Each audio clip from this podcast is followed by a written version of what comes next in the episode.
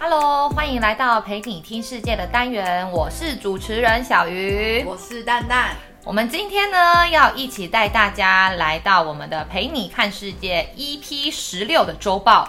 然后在周报一开始呢，我们要先唱一首歌，哇卡哇卡，哎哎，哇卡哇卡，哎，这个是二零二零年的吧？你好厉害哦！果然是世足迷。还有什么啊？呃，今年的我就不太会唱了。今年的是。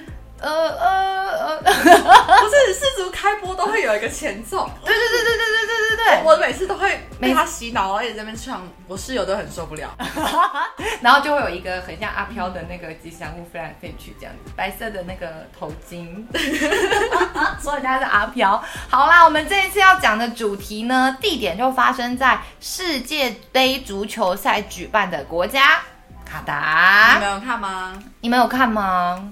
我们看风哎、欸，都半夜十二点跟三点，你有偷偷爬起来吗？还是爸爸妈妈有偷偷爬起来偷看？只是你们在睡觉。哎，四年一次哎，真的是非常的难得这样。但我们这一次呢，就是呃，周报要专注的国家是放在卡达，然后也真的跟世足赛有关。嗯、没错。但是不得不说，在看这个周报之前，我其实。就已经有隐隐约约看到很多广告啊，或者是有很多的平面啊、网站啊，都在讲这个议题。这样，嗯，我第一次看到这个议题的时候是在 YouTube，哦，他平常会插播一些广告，然后那个时候国际特色组织嘛，我觉得他们的特色就是会拍一些很快就让你觉得天哪，这比我原本在看的节目还要好看的，就被吸走了，就会看下去。他就是会讲一些。卡达移工发生的事情，然后采访他们，嗯，就发现哇，什么？这这世族竟然这么黑暗吗？对啊，而且因为世族就是真的风风光光的，然后大家都沉浸在一片欢乐的那个气氛当中，嗯，但是没有想到在背后是有很多个移工去把这样的快乐给支撑起来。嗯，好，究竟是发生了。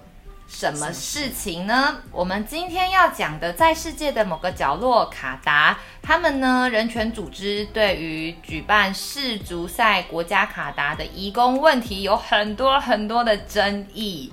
好。那这件事情是这样子的，其实从上个月十一月中就开始了所有世足赛的小组赛，这样，然后一路踢到十二月中，整整一个月的时间。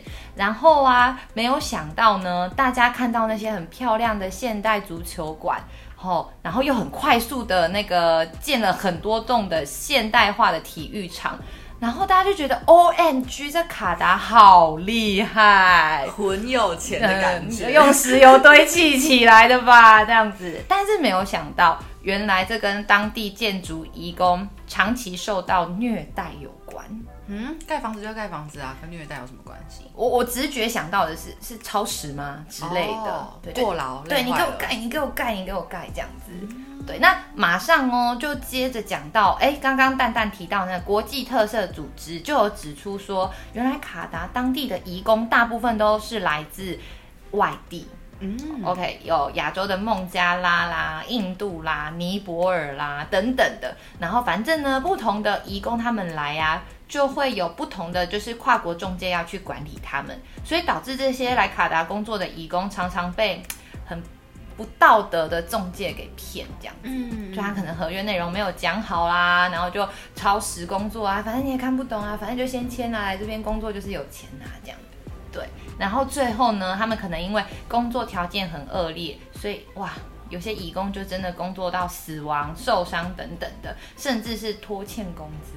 天哪，这，这真的很不道德哎！这在台湾一定告爆哎！我不确定台湾的义工面临什么样的状况，嗯，但如果是本国人，一定受不了。嗯，你怎么可以这样对待？对，一定是写一些不好的信到劳动局，我一定弄死你这样子。爆料公社。对对对对对对，哎，除此之外哦，就是还有报道指出，这些义工啊，被迫在高风险的环境下工作。做，而且他们的言论和行动自由啊，都是受到当地雇主和中介的限制。也就是说，他们没有办法决定自己的现在要去哪，然后要说什么话。我觉得这件事情已经跟人权有很大很大的关系了。哦，有点不被当成人对待。嗯嗯嗯嗯嗯啊，难怪国际特色组织这个跟人权有关的组织就会冒出来为他们发声。真的？哎，那小鱼，我好奇，嗯，那个时候你已经在世足开踢前，因为你是世足迷嘛，你在世足开踢前你就已经知道，哎，卡达好像。有一些问题哦，在办这次世足赛，嗯，那有影响你对看世足的热情吗？我得说，哎，完全没有。哦、怎么说？为什么？嗯。我我我的想法是，我还是会把这个比赛看完，但是我同步去关注，就是呃这些义工他们遇到了什么样的状况哦。当他们这么辛辛苦苦把这个东西就是支撑起来、建构出来，但是没有想到这些场馆或这些赛事。因此没有人看，我觉得好像也怪怪的。嗯嗯嗯，对对对。但我觉得我这边的做法是一边看世足，然后把这些 把这个欢乐的赛事看完。但是我觉得的确花了蛮多时间哦，开始去了解卡达那边的移工遇到了什么事。然后我觉得很有趣，就是刚刚在开开始录之前也跟蛋蛋小聊到，也可以反思一下哦，那我们国家移工遇到哪些政策上的问题？嗯嗯。那你呢？你自己看完这个新闻？有没有什么其他的想法？我自己会影响你看世足吗？老实讲也不会，但我觉得今年很怪的是，世足没有很大力的在开打之前就一直做广告哦。嗯，然后那时候我有去查一些报道，他说其实很多因素是因为这一次卡达。不管是他拿到世足的资格啊，或者是世足改到冬天踢，不是原本的夏天踢，嗯，还有甚至这个压垮他们最后一根稻草的，就是移工，嗯，被剥削，然后很多人因为建造场馆死亡，所以有很多的国家其实。不支持这一次的世足主办国卡达，所以也没有大力的宣传。嗯嗯嗯嗯，的确。那时候我听到这个时候就觉得蛮傻眼的，哈，四年一次的盛事，哎，运动员的表演，哎，怎么可以？对啊，我自己也会觉得蛮可惜的。可以采取别的行动吧。嗯嗯嗯嗯嗯，原来是这样。所以你这样一说，我好像也有一点感觉，因为其实不只是很多国家就是在。嗯，说明这个人权的事情，甚至蛮多就是运动员，他们也在声援这件事。对对对，他们自己也会声援这件事情，就是嗯，把他们在意的议题，然后甚至别在某些队长的臂章上面。嗯嗯，如果大家仔细去看的话，就会发现这件事情真的是串联全国很多不同人的呃声浪跟想法，在默默的行动。没错，那其实我看周报啊，有一个蛮蛮特别的东西，就是卡达他们在那边有一个很打没，就是恶名昭彰的移工制度是什么？叫做卡。卡法拉制度，嗯，单听名字会完全不知道是什么。好哦，但是这边有讲到卡达的移工问题会有这么多争议，跟这个卡法拉制度有关系。那这个政策呢，它特别的地方就是它要求所有的移工。他们的卡达老板都要为他们的行为做担保，也就是说呢，他们到了卡达，如果想要继续待在这边工作，他们就需要帮他们的老板呢去申请或者是更新相关的证件。如果想要回国，你还要经过老板的同意，这超级诡异的耶！天哪，他就好像来当你的员工，他就是你的附属品。嗯，有点像是我去学校上课，然后我放学如果。要回家，好。假如说我住宿好，但我要回家，我还要问过老师的同意，嗯，经过老师的同意，嗯，所以这这件事情就是很很不合理的，也很不人道的。所以，义工除了出入境的时候要老板同意啊，那这个制度还规定，义工在他们和老板一开始约定的时间到期以前，只要他们没有得到老板的无异议证明，他们还不能够换老板呢。所以他们不确定他们能不能决定自己的老板，但他们如果跟定了这个老板的话，不是不能换，就是不能换，除非老板愿意。这真的超级奇怪的。如果我遇到一个老板，然后他超级。对我不好，对啊，我是没有办法离开的，我就注定要跟着他，无法抽身。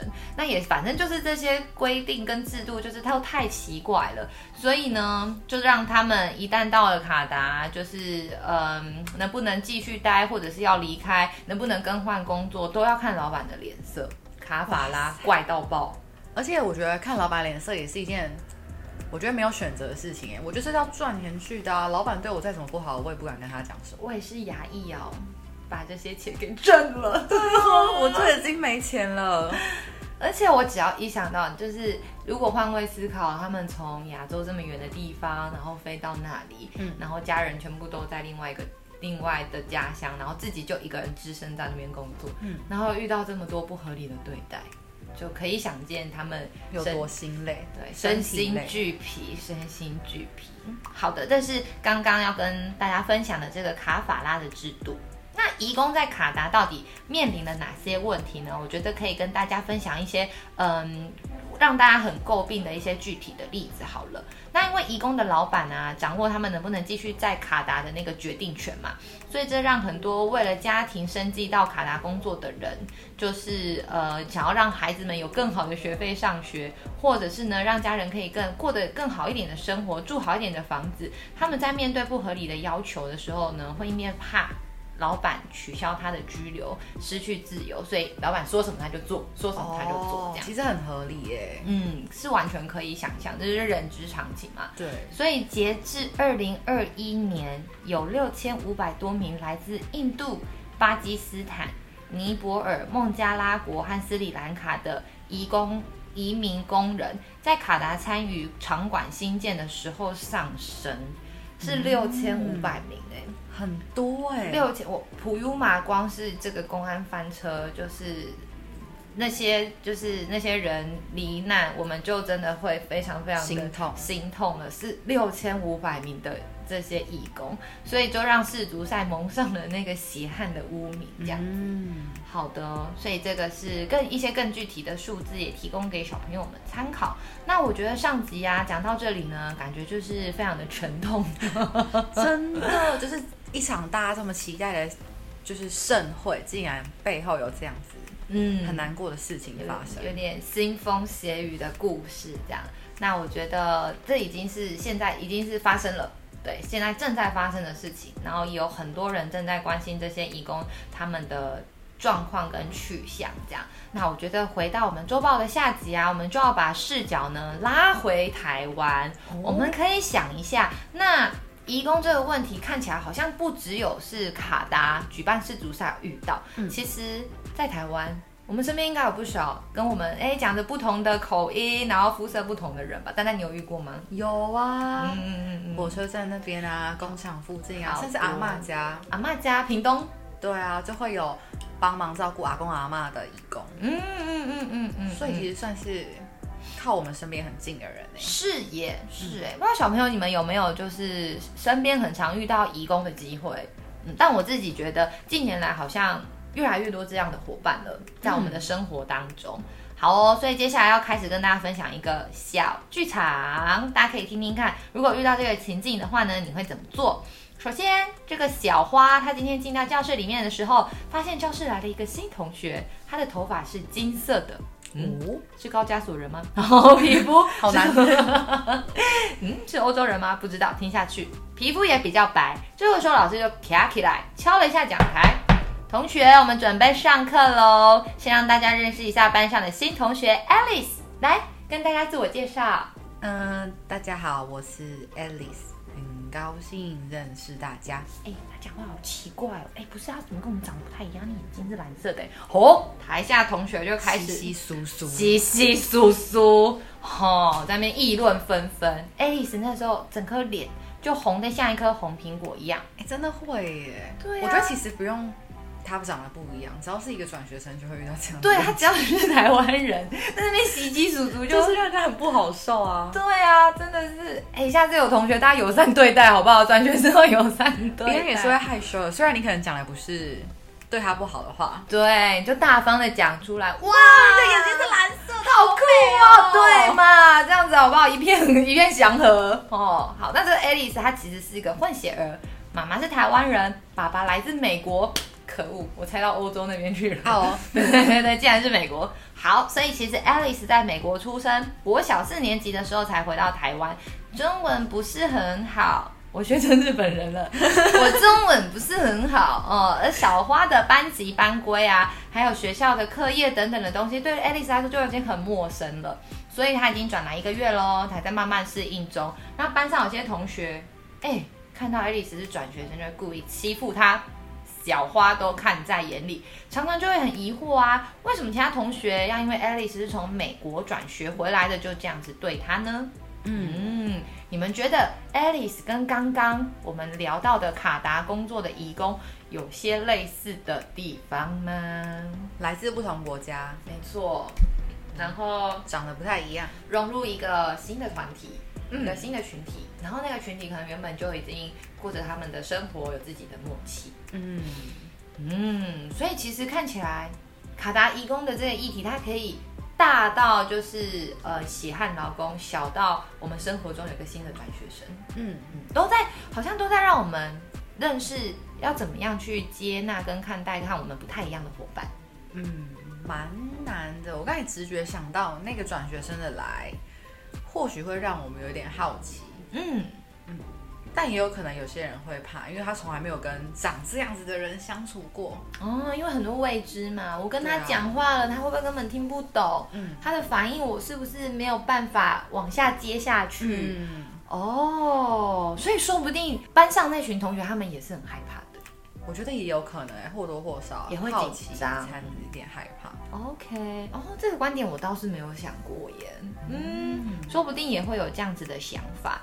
所以啊，或许要怎么样去接纳和我们不太一样的人，然后要怎么样跨出未知跟害怕的那一步，是我们大家都可以一起来思考一下的。如果班上有新的转学生，我在想我之前有没有遇过这样子的情境？我自己是没有遇过转学生的耶。嗯嗯嗯，嗯，我好像。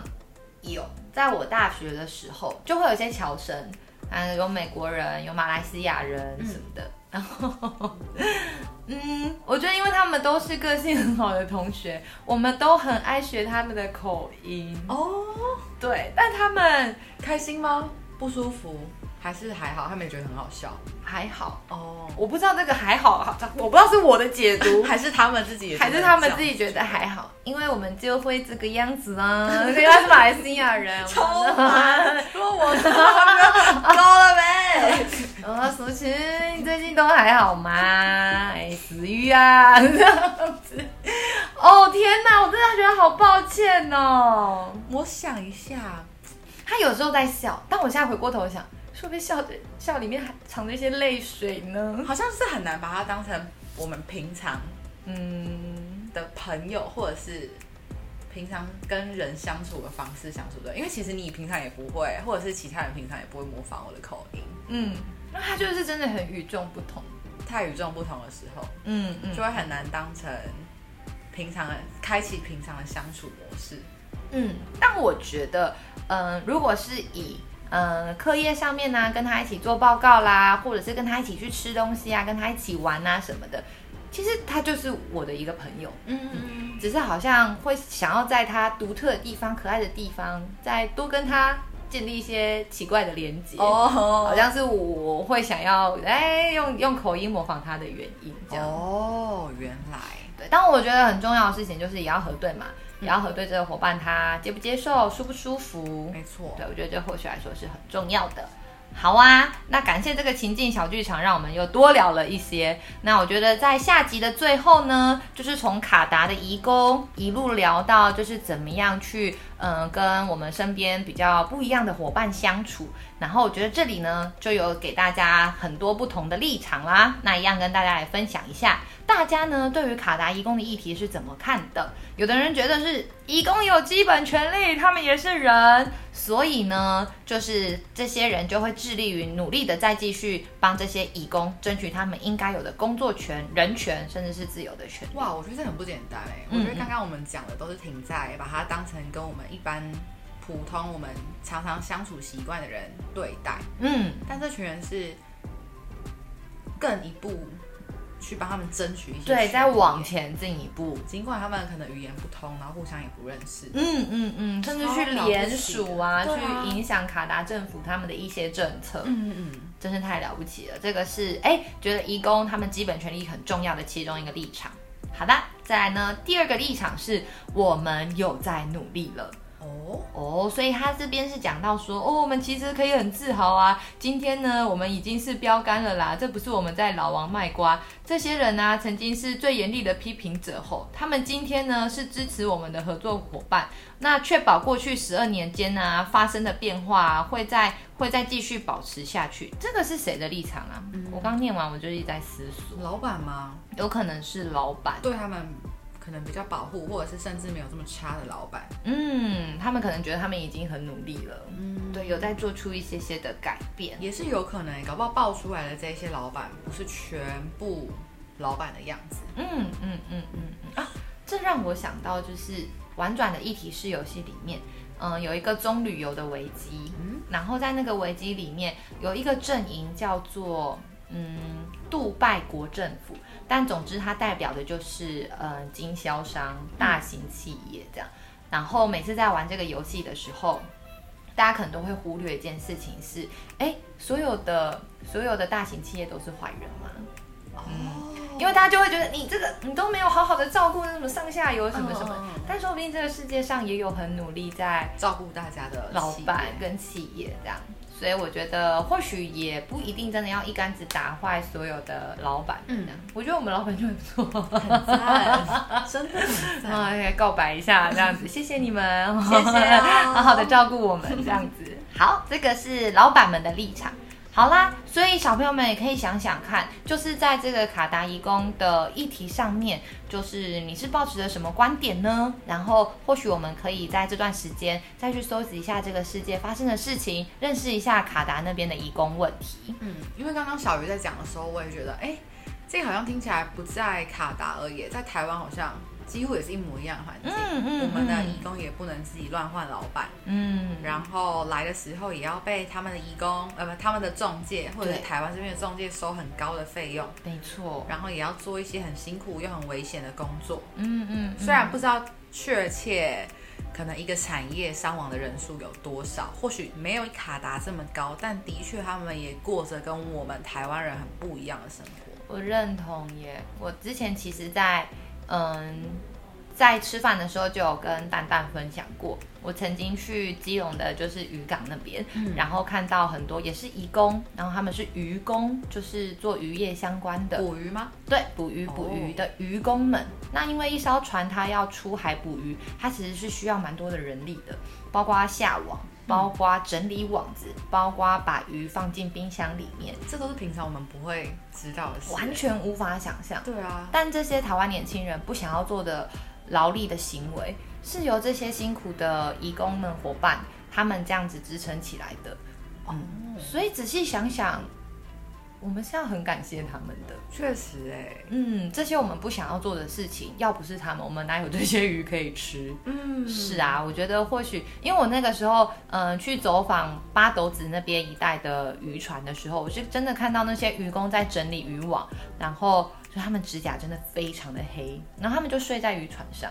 睡在渔船上，嗯，我那时候还很不解，我说，哎，所以房间吗？对，他没有房间，就是渔船很小哎，而且很晃哎。对啊，我就想说那样要不是游轮呢，不是游轮哦，不是呢，对啊，然后那个时候就会觉得，嗯，我们能够过得这么相对安稳幸福的生活。背后真的是有很多我们看不到的人在支撑着，嗯，对呀、啊，所以我我在最后想要跟小朋友们分享一个，嗯，在台湾对于义工友善非常非常重要的团队是谁？叫做 One Forty，他他们应该可以说是台湾在做义工议题最火的团体跟机构了。没错，那他们呢，就是在协助东南亚的义工在台湾学习实用的技能，然后，呃，除了有技能之外，还要认识台湾的文化，然后他们适应。这边的生活这样子，嗯，所以他们常常借有很多嗯实体的义工学校啊，或者是线上课啊等等的，让这些义工们可以来做学习。那我自己觉得，呃，One Forty 他们其实真的耕耘了很久，嗯，然后也做出了很多很棒的成绩，甚至是呃有很多好看的影片都发挥了影响力。所以各位小朋友呢，如果你们嗯、呃、有兴趣的话，也可以去了解一下 One Forty 这个单位跟机构。嗯，真的是一个很了不起的团队。嗯，好啦，那么以上呢就是这一次的周报内容。那如果啊，各位小朋友，你听完这一集的周报呢，有什么心得的话，也都欢迎直接在 LINE 的官方账号呢留言，或是留语音，或是嗯画画，都 可以分享给我们。没错，我们会在之后的 Podcast 呢，把你的分享就是用声音的方式呈现给其他的人听喽。那我们今天的周报到这边告一个段落啦。我是小鱼，我是蛋蛋。我们下次见喽，拜拜。拜拜。